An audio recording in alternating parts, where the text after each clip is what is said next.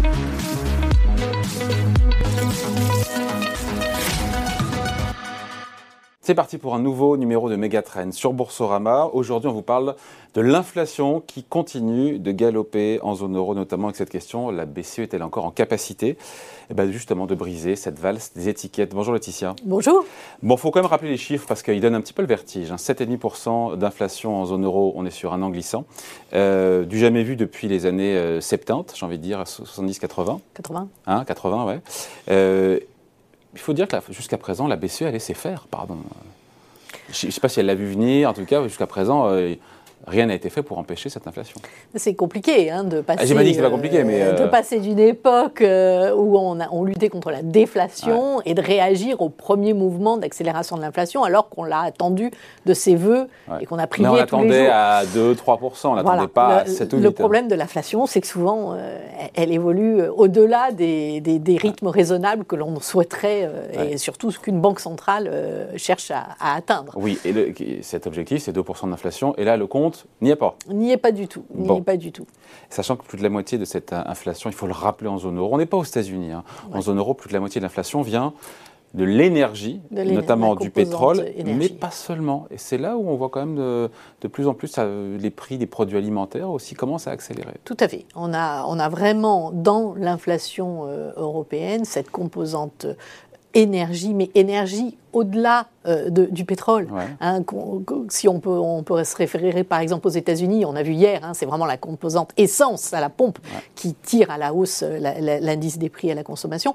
En Europe, c'est le package complet. Hein. On a non seulement la hausse euh, du, du, prix du pétrole et donc de l'essence pour les, ménages et les, les entreprises, mais on a également le prix du gaz et de l'électricité qui se base sur cette évolution du prix du gaz. Donc on a, les, on a vraiment tout l'ensemble de la composante énergie qui tire à la hausse l'inflation. Quand on regarde l'inflation, c'est bien la moitié. C'est bien la moitié d'ailleurs. La moitié de l'inflation, c'est bien l'énergie, d'accord. Euh, euh, l'énergie, c'est la moitié plus l'alimentation, ça vous fait euh, une grande partie de, de l'inflation actuellement en zone euro à contrario de ce que l'on observe aux États-Unis, où vous avez des composantes comme le logement qui tire à la hausse, ou d'autres biens, les services les qui accélèrent, et les services qui disent services dit salaire, parce que souvent, quand les, hausses de prix, par exemple dans la restauration, c'est du salaire.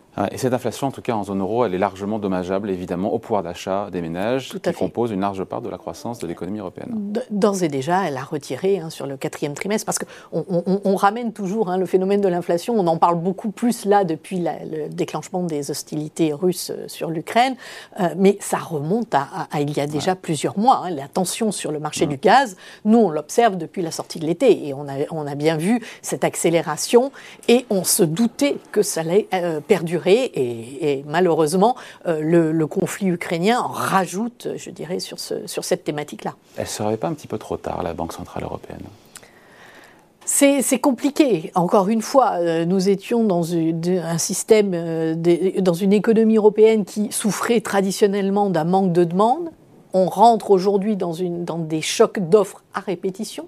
On a eu la Covid, hein, toute la période sanitaire qui a créé beaucoup de problématiques sur les capacités de, production et donc d'offres de la zone euro. Et, maintenant, on prend ce nouveau choc d'offres qui, qui, agit, donc, comme vous le disiez, sur l'inflation, le pouvoir d'achat des ménages, la confiance des agents.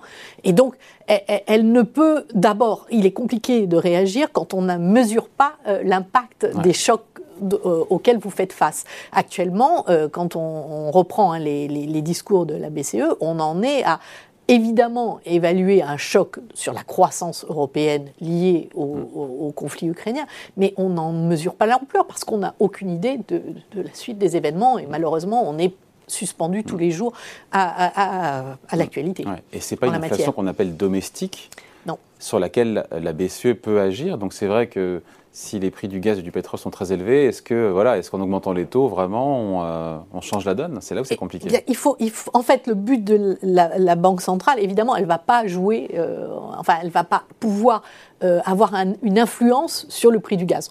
Et elle le dit elle-même. ce qu'elle peut faire en revanche, c'est éviter que les anticipations d'inflation des agents économiques, donc des ménages, des entreprises, des marchés, euh, euh, euh, s'envole, se, se, désancre, on dit habituellement dans le langage des banquiers langage centraux. Police, c'est pas d'ancrage.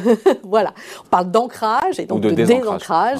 Et, donc son, tout, le, tout le, but de son action, c'est de garder sa crédibilité, donc de, de continuer de, de, laisser entendre aux agents économiques qu'elle est là et qu'elle ne laisse pas les choses s'emballer. Sauf que tout ça est démenti par les chiffres, aujourd'hui. Aujourd'hui, mais de toute manière, euh, mettons, elle décide d'augmenter aujourd'hui son taux d'intérêt, l'impact, il va, il va se jouer, vous savez comme moi, que la transmission hein, euh, des mesures de, hausse de taux euh, prend du temps hein, pour atteindre l'économie plusieurs réelle. Trimestres. Plusieurs trimestres, deux, trois trimestres en général, on, compte à peu près. Donc, de toute manière, elle, ne peut pas agir sur l'inflation à aujourd'hui. Elle ne peut agir que sur les perspectives hmm. d'inflation. Et on ne sait pas où sera l'inflation, évidemment, dans 3-6 mois. Et on continue de penser qu'on va atteindre euh, d'ici quelques, quelques mois. On dit ça à chaque fois, un pic. Alors, hein. effectivement, un pic qui peut être une bosse aussi. Un pic qui peut être une bosse aussi. On peut rester, aussi euh, également. Mais du coup, Qu'est-ce qu'elle fait? Elle change de discours. Elle va déjà, euh, déjà, elle agit beaucoup moins puisque elle, a, elle, a, mis fin à son programme d'achat euh, de titres spécifiques liés à la, à la, pandémie. Elle va continuer de réduire, ses, réduire pardon, ses achats sur les marchés euh, pendant tout ce deuxième trimestre de l'année 2022 et les interrompre a priori de, euh, pour le troisième trimestre si les anticipations d'inflation ne, ne, redescendent pas. Donc on, on voit bien qu'elle commence déjà à préparer dans son discours. Mais elle se laisse la porte ouverte pour agir en fonction des, circonstances économiques. Si vraiment elle voulait casser, briser cette inflation en augmentant les taux d'intérêt, même si encore une fois, euh, une inflation porte en elle-même les germes d'un ralentissement de la croissance et donc d'un ralentissement de l'inflation. Mais ça, c'est difficile de le mesurer euh, parce que ça détruit de la demande. voilà, les gens n'ont plus les moyens d'acheter. Ça a déjà hein, ponctionné du, pouvoir d'achat. Exactement. Mais si vraiment elle voulait aller au bout euh, de sa logique, ce qu'elle ne fera pas, on le sait bien, parce qu'il y a trop de dettes et il y a des risques de crise de dette souveraine en Europe parce que beaucoup de pays sont très endettés. Mais si, voilà, mathématiquement, à combien devrait être le taux Elle devrait monter ses taux directeurs? Pour casser cette inflation et la ramener à 2 ah, ça c'est aussi c'est très euh, théorique, c'est très théorique et très compliqué. Mais oui, mais euh, c'est oui, mais quand même, je, vous l'accorde. Euh, on, est déjà aujourd'hui. Pour mesurer le chemin qui resterait à parcourir. Il faudrait déjà passer en taux positif. Hmm. Je vous rappelle que nous avons un taux directeur à moins 0,50. Oui. Donc déjà, je pense que son premier palier va être de ramener les taux sur un niveau On n'en est pas très loin, mais il faudrait aller beaucoup plus loin. Euh, après, euh, tout dépend aussi de vos anticipations de croissance, euh, de, croissance et du niveau de la croissance hmm. potentielle. Mais imaginons tout ça, c'est quoi? Est-ce qu'il faut monter les taux directeurs, je ne sais pas quoi, à 2, 3, 4 pour vraiment assumer une récession, ce qu'elle ne fera pas, et donc derrière avoir une inflation qui reviendrait dans un étage plus cohérent avec le mandat de la BCE. Le mandat de la BCE qui est euh, d'une inflation à, 2% en moyenne. Donc il faut, il faut euh, se ramener sur ce 2%. C'est très compliqué. Comme je le disais, si l'inflation reste concentrée sur du, des biens et d'énergie et alimentaire, de toute manière, on, l'a dit précédemment, elle, n'a pas d'action. Hmm. Donc ce qu'elle va faire, c'est avec sa politique monétaire, relever régulièrement, en tout cas durcir son, son ton commencer à relever ses taux, arrêter d'acheter des, achats, euh, des, titres sur les marchés, de façon à calmer la demande dans un mm. premier temps, et surtout éviter que se forme la boucle prix-salaire, un mm. temps redouté. Qu'on ne voit pas en zone euro, qu'on voit pas, aux États-Unis. Qu'on commence à voir, on a l'impression d'observer aux États-Unis, avec un marché du travail qui est tellement tendu, malsain, euh, si on écoute Powell d'ailleurs à ce sujet, euh, on n'est pas du tout dans cette situation-là. On a un taux de chômage qui a très nettement baissé hein, mm. en zone euro et on s'en félicite. on, est, à 6,8 en dessous du niveau d'avant-crise. Hein, les, Américains sont à 3 et quelques. Hein. Oui, euh, mais, mais euh, on ne partait pas du même niveau non plus. Donc voilà, on, est dans des, situations économiques très différentes hein, euh, entre la, zone euro et les États-Unis. On ne peut pas comparer. Donc je pense qu'il ne faut pas attendre des mouvements de taux qui montraient très, très, très, de façon très élevée. C'est difficile de, pour moi de vous donner un niveau de taux. pour en revenir à votre première question, enfin, précédente, euh, c'est parce que euh, on, ne maîtrise pas euh, hmm. l'évaluation de la croissance potentielle. en tout cas, elle aurait le pouvoir, si elle le voulait, de mettre les taux directeurs à 3 ou 4, ça serait la récession assurée. Ah, là, c'est récession assurée. Voilà, Effectivement. Le, prix à payer pour hmm. casser l'inflation, ça serait hmm. la récession assurée. en même temps, si on laisse l'inflation s'installer à 7, 8 ou 9 on va aussi tout droit peut-être en, très fort ralentissement, voire en récession. Mais encore une fois, euh, et donc en ralentissement des prix. Pour que l'inflation s'installe durablement à 7-8%, il faudrait que l'ensemble des composantes progresse euh, de façon assez forte. Il faudrait que, par exemple, l'énergie, le, pétrole qui est à, autour de 100 dollars, il remonte à, 200 dollars pour qu'on ait. Il a remonté d'ailleurs. Oui, en passant, on était à 130 dollars, on est à 100 dollars le baril. On est à 100, donc vous voyez que bon.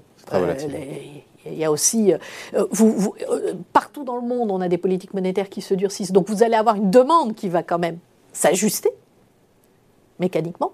Hein. Donc, donc normalement, la pression haussière sur les matières premières au-delà du phénomène du gaz et des, des, réorganisations géographiques, je dirais, euh, devrait aussi euh, arrêter de progresser. Je ne dis pas qu'on va revenir avec un pétrole à 50 dollars, loin, loin, de moi cette pensée, je ne pense pas du tout. Mais euh, s'il se stabilise autour de 90 dollars, comme, ou entre 90 et 100, l'effet haussier sur l'inflation, accélération, on ne le verra plus. Donc il va vite sortir. Vous allez avoir toute cette composante qui va finir par sortir. Donc, donc, elle a raison de ne pas surréagir aussi. Voilà même si en apparence. C'est toujours un arbitrable. Euh, le, métier de banquier central n'est pas évident.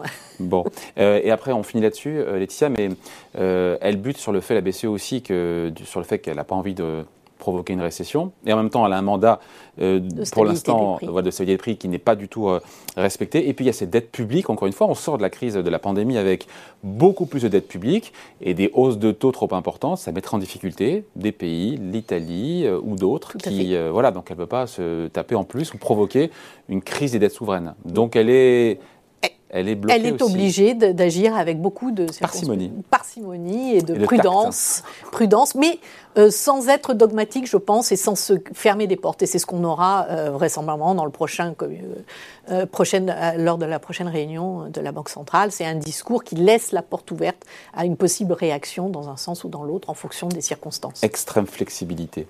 Merci Laetitia. Merci David. Et Megatrend, c'est fini pour aujourd'hui, mais ça revient dans deux semaines sur Boursorama.